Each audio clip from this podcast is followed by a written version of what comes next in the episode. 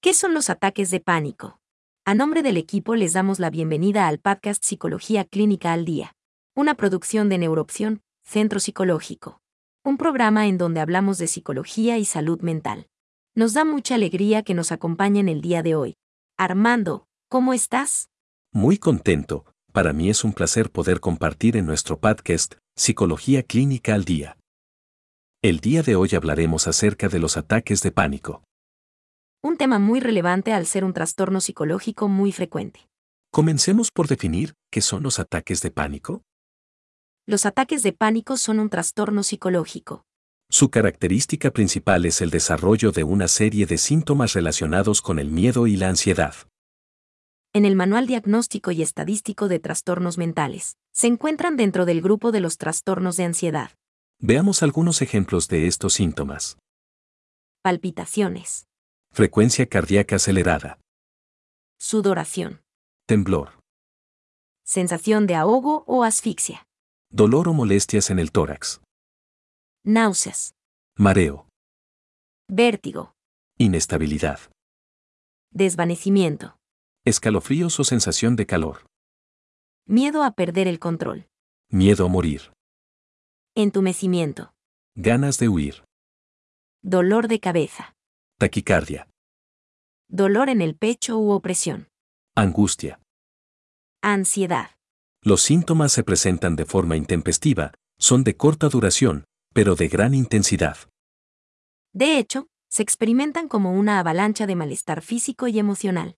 Lo que se siente es tan intenso, inesperado e inexplicable, que provoca no un simple ataque de miedo, provoca un poderoso ataque de pánico que en definitiva te descoloca. Esto desencadena de forma inmediata que el cerebro los asocie con peligro de muerte o enfermedades cardíacas. Recordemos que nuestro cerebro busca explicaciones lógicas, sin importar que sean falsas o verdaderas. lo cual de cierta forma explica que la persona que sufre ataques de pánico adopte toda una serie de estrategias con la finalidad de evitar un nuevo ataque. Lamentablemente, esto no funciona y termina por empeorar la situación. Enfermedad cardíaca. Por ejemplo, una consecuencia de adoptar estas conductas puede llevar a la persona a perder la confianza en su capacidad para afrontar las situaciones que considera críticas. También, la conducta de evitación puede convertirse en un círculo vicioso entre los esfuerzos por evitar las crisis y las reacciones fallidas, ocasionando la formación de una patología cada vez más discapacitante. De hecho, se corre el riesgo de quedar atrapado entre la ansiedad y el miedo psicológico, en una lucha constante por evitar que se repitan los ataques. Si la persona sobreestima la probabilidad de que el ataque de pánico ocurra nuevamente, automáticamente incrementa sus niveles de ansiedad. Hablemos un poco de estas estrategias fallidas. Una estrategia muy común es hacerse acompañar de una persona de confianza casi en todo momento, buscando mediante su compañía la protección ante un nuevo episodio. Otra estrategia común y muy peligrosa es la automedicación. También es común recurrir a remedios caseros, mágicos, herbolarios por mencionar algunos. Por lo general, si has experimentado un primer ataque de pánico, probablemente te sientas aterrado, preocupado, espantado y buscas una explicación del episodio. Posiblemente pienses, Había demasiada gente en aquel lugar. Seguramente se me bajó la presión. ¿Tendré una enfermedad de esas raras que existen actualmente? Seguro es algo relacionado con el corazón. ¿Tendré que ir al médico? ¿Me estaré volviendo loco? Mejor no le platico a nadie. Esto que me pasó está muy raro. ¿cómo se diagnostican los ataques de pánico? Uno de los principales criterios es evidentemente presentar síntomas. Otro criterio para el diagnóstico clínico psicológico es la frecuencia con la que se experimentan los episodios. También, experimentar inquietud o preocupación constante relacionada con los ataques. Adoptar conductas de evitación. El psicólogo clínico dentro de la evaluación diagnóstica determinará si estas crisis son inesperadas. Pero, ¿por qué es importante el diagnóstico clínico? En primer lugar, porque el resultado será la base para el tratamiento psicológico. También porque muchos de los síntomas de los ataques de pánico se presentan en diferentes trastornos psicológicos. Ahora veamos las opciones de tratamiento para los ataques de pánico.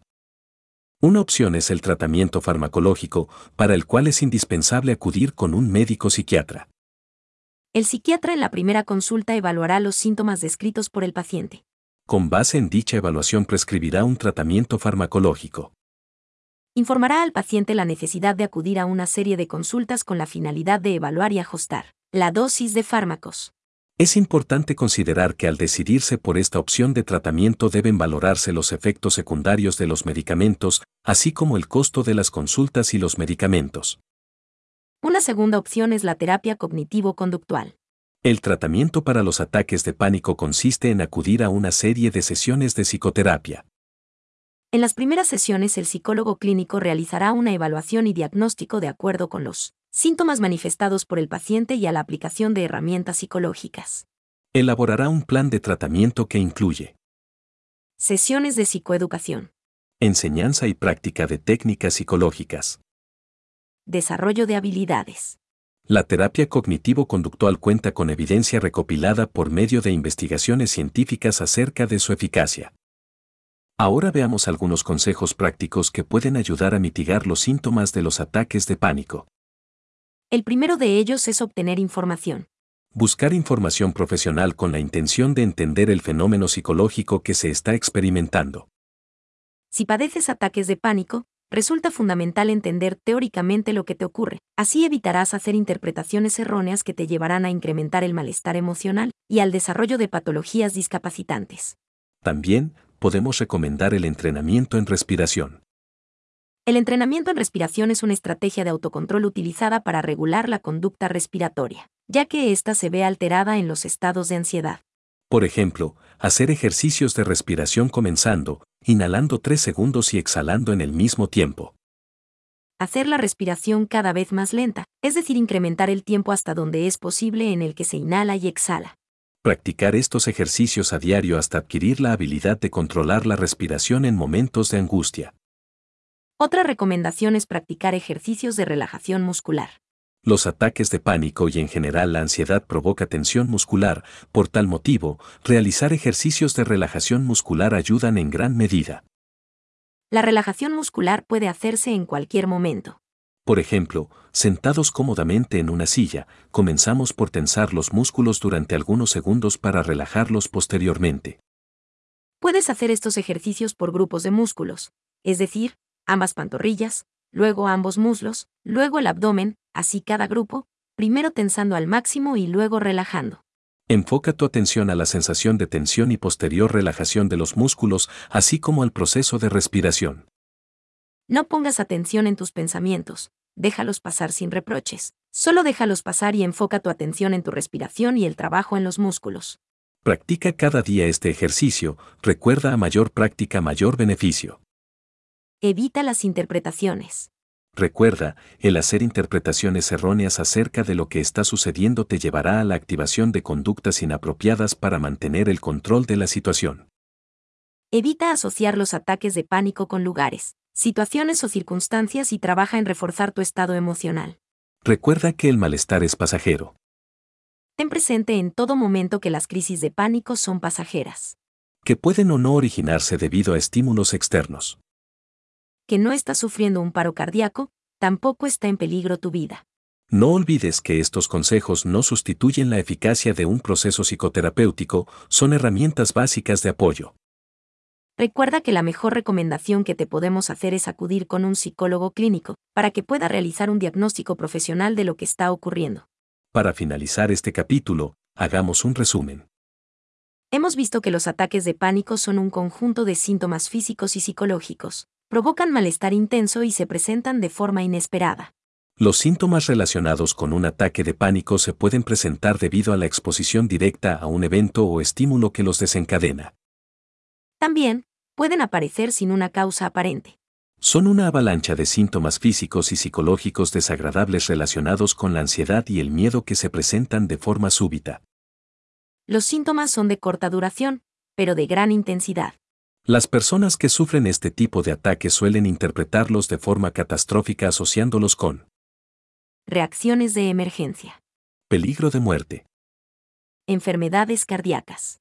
La persona suele hacer interpretaciones erróneas de aquello que provoca los ataques de pánico, de estas interpretaciones erróneas busca soluciones que no solucionan el padecimiento. La persona que los padece suele sentir incremento en la frecuencia cardíaca, sudoración, miedo, pérdida de control, dolor abdominal, ganas de huir, etc. Están relacionados con procesos de ansiedad, miedo, estrés. Recuerden amigos que los trastornos psicológicos deben atenderse de forma profesional. Es importante buscar ayuda ya que de no hacerlo corremos el riesgo de que los síntomas incrementen. Así es, Armando, y no debemos olvidar que muchos trastornos pueden llegar a ser incapacitantes. Pues bien, amigos, hasta aquí dejaremos el tema, invitándolos como siempre a acompañarnos en nuestro siguiente episodio. El podcast Psicología Clínica al Día es una producción de Neuroopción Centro Psicológico. Visita nuestra página web, neuroopción.com. Ya nos sigues en Facebook, arroba Neuroopción. Suscríbete a nuestro podcast. Recuerden que sin salud mental no hay salud. Hasta la próxima. Gracias por escucharnos.